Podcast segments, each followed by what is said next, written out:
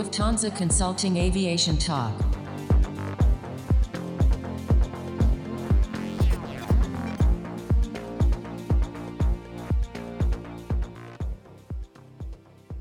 Hello and a warm welcome to a new episode of Lufthansa Consulting Aviation Talk. My name is Dominique Bayer and today I'm your host. In this episode, we will discuss the concept of airline consolidation with a special focus on the operational integration. And this is actually a trend that has been expected by experts to intensify after COVID-19 crisis. We have, in fact, already touched this topic in several other podcast episodes. For example, when we talked about air service development in episode 9, and also when we talked about the airport business models in episode 12. Today, we will take the operational perspective on this topic. So, we will talk about what forms of airline operational integration are common and also what are the most important considerations. Also, we will touch the major challenges during a project like this. At this point, I would like to recommend a recently published article from my colleague Michelle Buhl. She is actually talking about wet lease agreements. In her article, Michelle focuses on common challenges with regard to the customer journey. This is a different concept, but challenges that airlines have to face when entering wet lease agreements are similar to those when integrating airlines operationally. In today's episode, we will rather take the perspective from within an airline and talk about major operational considerations when integrating airlines. And that's why I'm not alone here, but I have a guest. And Martin and me, we have worked in several projects where we touched also the topic of airline operational integration. Before I say too much, Martin, would you like to introduce yourself to the listeners? Hello, Dominic. First of all, thank you for having me today here. I'm working in aviation actually past 18 years. I started in operations control centers of the airlines, first medium sized national airline, later a big European low cost airline group. And almost exactly seven years ago, I joined Lufthansa Consulting and has been very lucky to work on the project related to operations and airline integrations virtually everywhere across the world. I'm really excited to learn from your experiences and to also share our joint experiences from the projects we had in the past. But before we go into the details, can you give us a little bit background to the topic? Is there already evidence that airline consolidation is happening in the market? Yes, absolutely, for several years. When we look at the data, you can see that between 2004 and 2019, passenger numbers almost doubled, and at the same time, the number of the commercial flights grew by some 46%. And if we want to have a look what happened on the airline side, we have to introduce two terms, and that's a marketing and the operating airline. The marketing airline is the airline which sells you the ticket. Very often, it's the same thing as the operating airline. But what is more and more usual in the industry is that you have more operators flying for one commercial entity.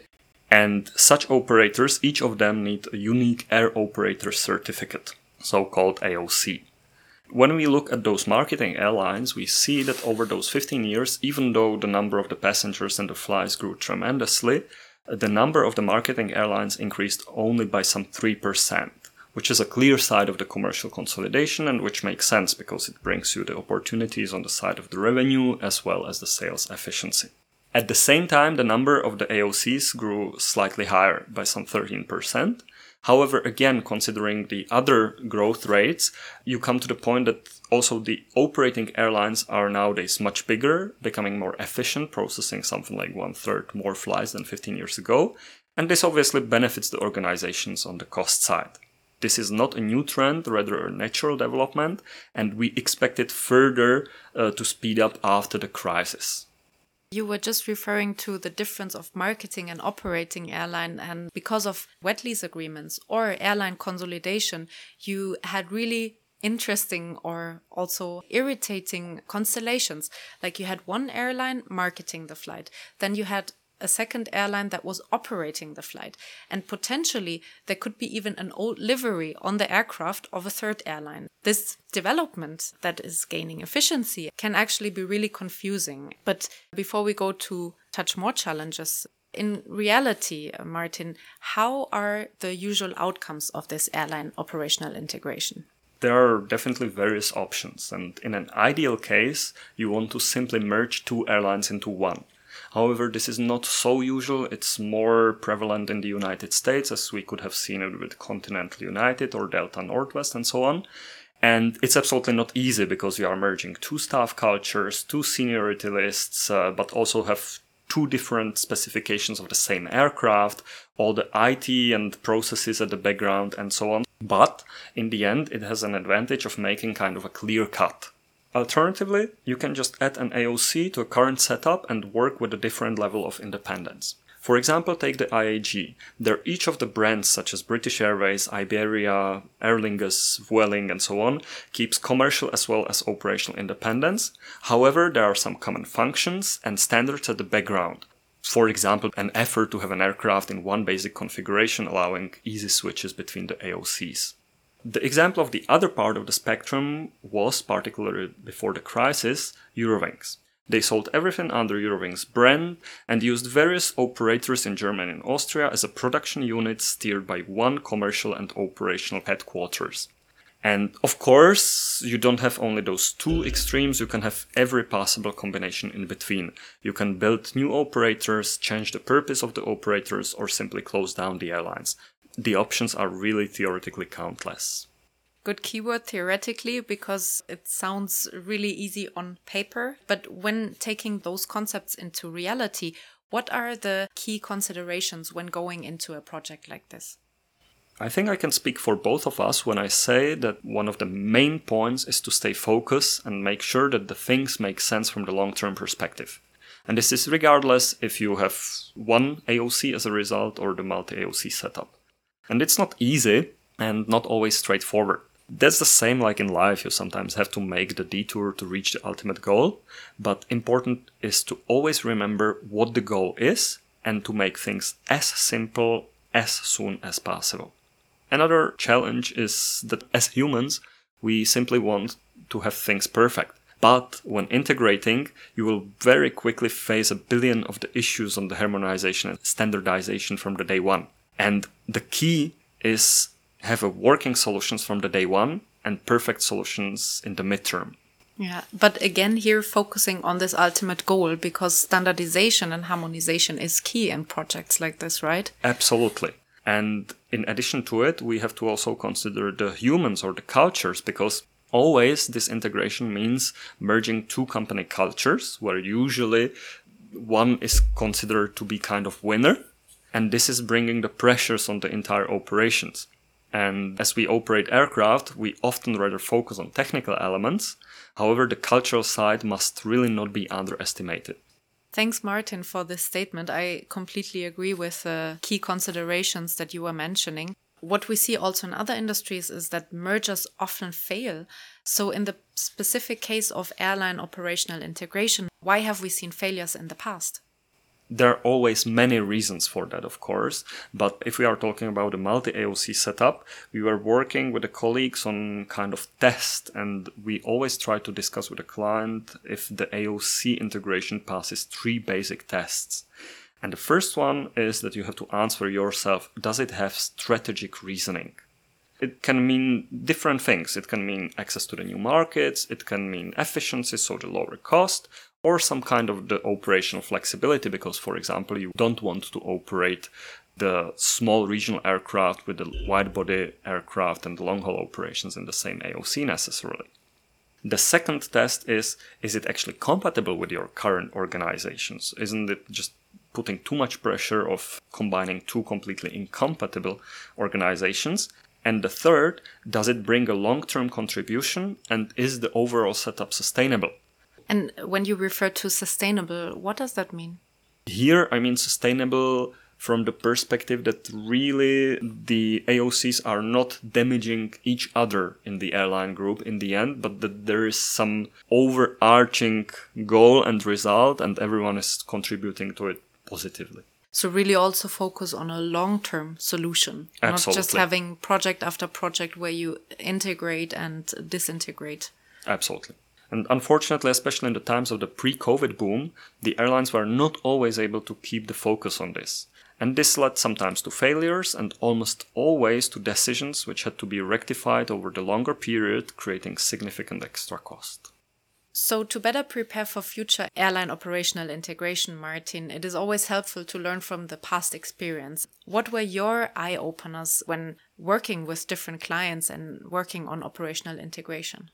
There are, of course, many things, and we already spoke about the purpose. We touched a little bit the technical topics as well, and there are really many of the technical topics, and uh, you have to consider that all those integrations are done during running operations is that the commercial sells the seats and then you as the operations have to deliver. And that's not easy because you do usually the ownership changes you need to perform delivery and cabin modifications involve external providers so we are depending on their capacities. And uh, don't even underestimate the things like complexity of re-equipping the crews with a new uniform with the new devices and so on of course, there are always delays and unexpected issues, and you have to process it all as it comes in a structured and prioritized way, ideally utilizing at least some of the buffers. And that would be my big advice. Just plan buffers from the beginning. Yes, they are costly, but they will be worth it. Another thing is, from my perspective, the challenge often is a selection of leaders and a key staff. This is related to this culture change and what you want to have as the result. And it gets most obvious with the airline groups, which uh, are trying to tackle both legacy and low cost segment. There, my advice would be to be really entrepreneurial and don't take always only people whom you already have, but try to take also the experienced people from outside to enrich your culture. Finally, and that's by the nature, the airline consolidations are opportunistic, right? So you cannot really plan for them. They come and then suddenly you are firefighting and uh, doing everything possible. It's very dynamic, and this is something where the operations people are very good at. So sometimes it leads to a misleading perception that everything is all right. And there is a significant role of a project management to make everyone stop and review things every now and then and to make sure that the people are not distracted and that they are still reaching the targets and priorities have not changed. And actually, Dominic, when talking about the change management, you have a lot of experience with crews in the operational integration process. So, in the next project, what would be the most important things you would focus on? Yeah, that's that's right, Martin. But before I come to the focus topics, let me go one step back because in which setting are we when we talk about crews, cabin, or cockpit? There is a high identification with the airline brand usually. And why is that? Because historically, airlines have built really strong brands. That is because usually they are national carriers and they are strongly connected to a country. Also, airlines really depend on a strong branding because flying is in the end about trust. The customers, they want to trust a certain brand. So, airlines come with a really strong branding, stronger compared to other industries or compared to other companies.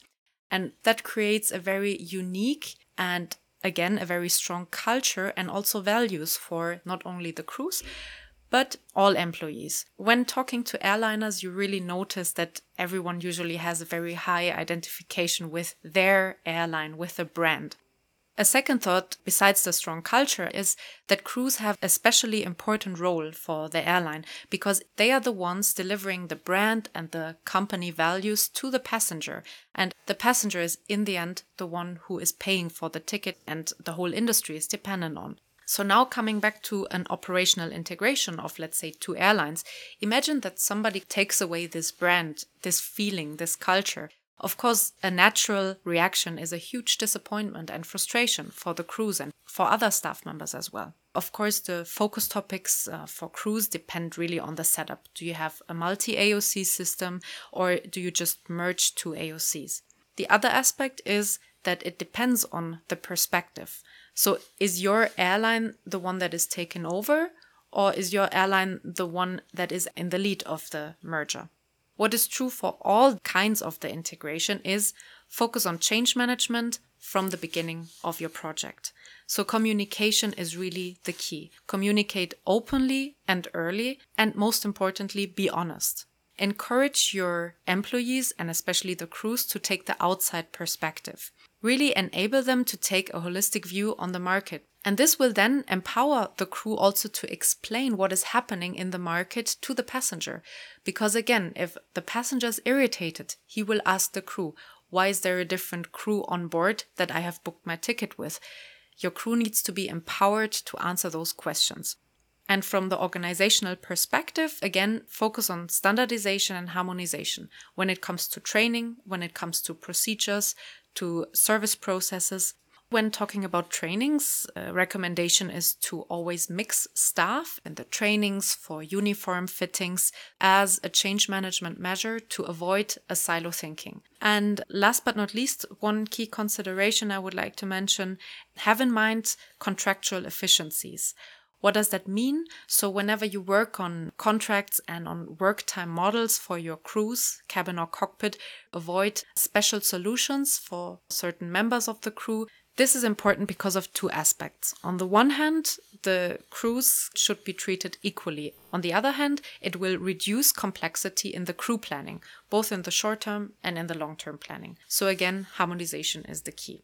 I'm afraid we have come to the end of this podcast already. Before we conclude, I would like to ask you what is your final statement for airline managers who want to have uh, operational integration in the future?